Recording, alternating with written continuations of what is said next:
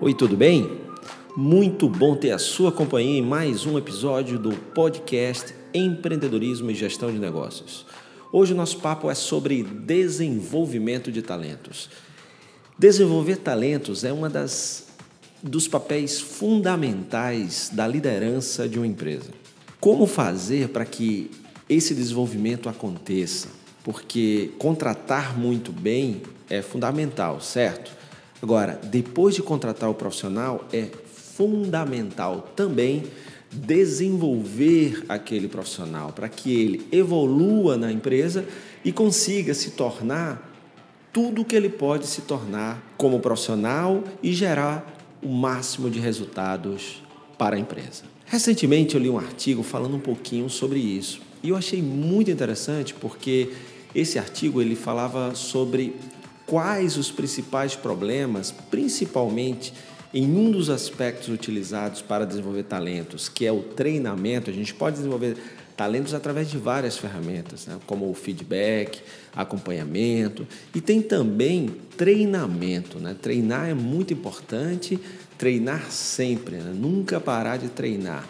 Porém, quando a gente fala em desenvolver talentos através do treinamento, é muito importante se certificar o porquê muitas vezes o treinamento não funciona e as expectativas de ter o desenvolvimento dos talentos, eles trabalhando melhor, produzindo mais para a organização e sendo melhores profissionais, essa expectativa acaba sendo frustrada. Esse artigo que eu mencionei, ele traz uma lista de alguns motivos que podem gerar esse problema no desenvolvimento de talentos através do treinamento. Primeiro é o treinamento chegar muito tarde.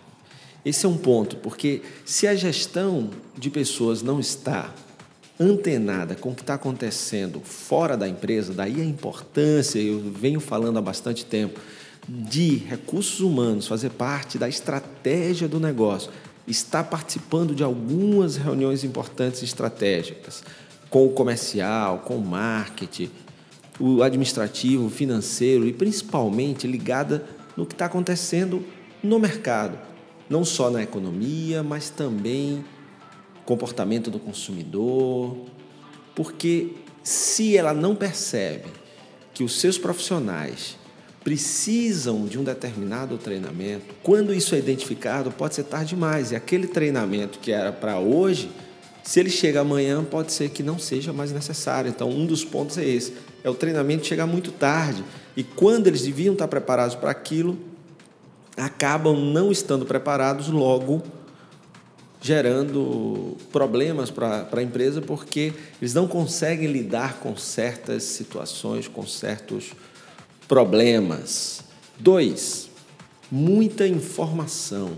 Essa é um, uma característica que eu encontro muito por aí muitas pessoas acabam não absorvendo o treinamento e não transformando esse treinamento em prática, porque os treinamentos trazem muita informação de uma só vez. E aí absorver aquilo tudo é muito, muito difícil.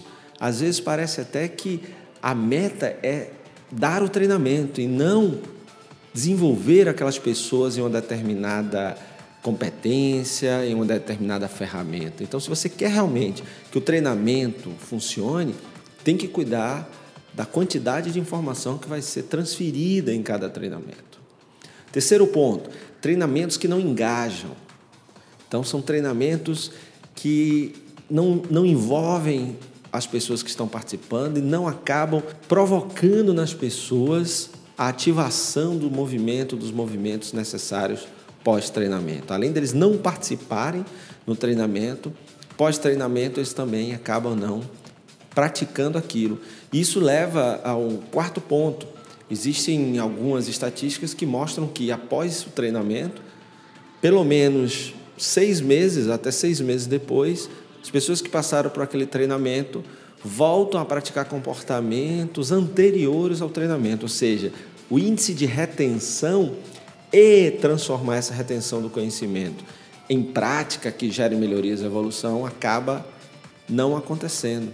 Um outro ponto também que, que se fala muito de dificuldade nos treinamentos como ferramenta para desenvolver talentos é que quem participa não consegue pôr em prática aquilo. Muitas vezes os líderes não estão no treinamento, não participam do treinamento, e aí quando o colaborador vai para o treinamento e volta empolgado para praticar, ele é boicotado pelo seu líder, seja por medo ou seja por desconhecimento e acaba que ele não consegue colocar em prática, frustrando aquele profissional e, claro, fazendo investimento em treinamento e para o ralo. E o último ponto são expectativas falsas. Né? Então, muitas vezes há uma expectativa, por exemplo, que treinamento resolve tudo. E nós sabemos que não é assim, porque há coisas que não são melhoradas através de treinamento, principalmente se há uma expectativa muito alta em relação ao treinamento, que após o treinamento tudo vai mudar, que aquele treinamento é a salvação. Então, isso cria uma expectativa falsa, então é muito importante já alinhar as expectativas no início. Então, agora que a gente viu uma lista de o que pode atrapalhar o desenvolvimento de talentos quando a gente fala em capacitação e treinamento, que, que a gente deve fazer? Tem um monte de coisa que pode ser feita para evitar isso. Mas algumas que eu, que eu acho muito bacanas são: primeiro, treine no momento certo. Isso aqui é fundamental. O momento certo, muitas vezes, claro, é antes da necessidade aparecer, porque quando há uma necessidade, a tua equipe tem que estar preparada, os profissionais precisam estar preparados. Treine no momento certo. E se você é um colaborador e vê e percebe mudanças no mercado, percebe uma nova necessidade por parte das empresas e a tua empresa não investe nesse treinamento no momento certo, Invista você, porque você vai se destacar no momento que a empresa precisar de profissionais preparados para aquilo. E hoje está mais fácil fazer isso. Né? Hoje na internet você tem um monte de treinamento que pode te preparar para isso. Se você trabalha em grandes empresas que já têm seus, seus sistemas, suas intranets de treinamento, também você pode se inscrever, procurar a gestão de pessoas, RH, e já participar daqueles treinamentos online que, que as, algumas empresas oferecem. Uma segunda coisa que pode ser feito para potencializar o desenvolvimento de talentos através de treinamento e evitar aqueles problemas que eu já mencionei aqui, defina as expectativas certas. Para que serve o treinamento e o que se espera do, dos profissionais que participaram daquele treinamento. Isso aí é fundamental para que todos saibam e possam acompanhar e principalmente saber qual é a expectativa da empresa em relação ao treinamento. Terceiro ponto é que, se informação demais atrapalha, nós temos aí já há um tempo a alternativa do microlearning, ou o que eu chamo de conteúdo em pedaços, o famoso CEP. Então, o conteúdo em pedaços é exatamente isso: é faça micro. Divida o, o conteúdo que você tem em pequenas partes, em pequenos fragmentos, para que eles possam ser melhor digeridos. Se você tem oito horas de treinamento, se for para bater oito horas em um conteúdo só, tudo bem. Mas às vezes em oito horas tem gente que tem uma carga horária para uma pós-graduação e quer que as pessoas saiam de lá e façam, né? e aprendam e absorvam. Então, divida essa, essa quantidade de informação em fragmentos, para que em cada sessão de treinamento a pessoa possa absorver o máximo reter o máximo e produzir o máximo de acordo com aquela nova informação, com aquela evolução. Um outro ponto que a gente pode fazer para melhorar o desenvolvimento de talentos através de treinamento é criar um, um conteúdo que engaje, que seja relevante, que seja útil. E aí é claro que é muito importante a gente alinhar esse conteúdo com quem vai assistir. Porque muitas vezes as empresas colocam todo mundo para assistir um treinamento, como se todo mundo que está ali precisasse assistir aquele treinamento. Então é muito importante, e aí eu trago uma, mais uma característica do microlearning, do conteúdo em pedaços, é que ele, além de ser fragmentado, ele é personalizado. Ou seja, eu vou assistir o treinamento que eu realmente preciso e de uma forma e uma linguagem que tem a ver com a minha realidade.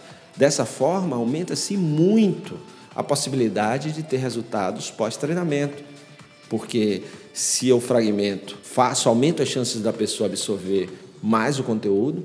Se eu personalizo, eu trago um conteúdo de uma forma muito mais pessoal, prática e que tem a ver com a realidade daquela pessoa. Então, isso também facilita. E um outro ponto é criar um, momentos bacanas no treinamento para engajar cada vez mais.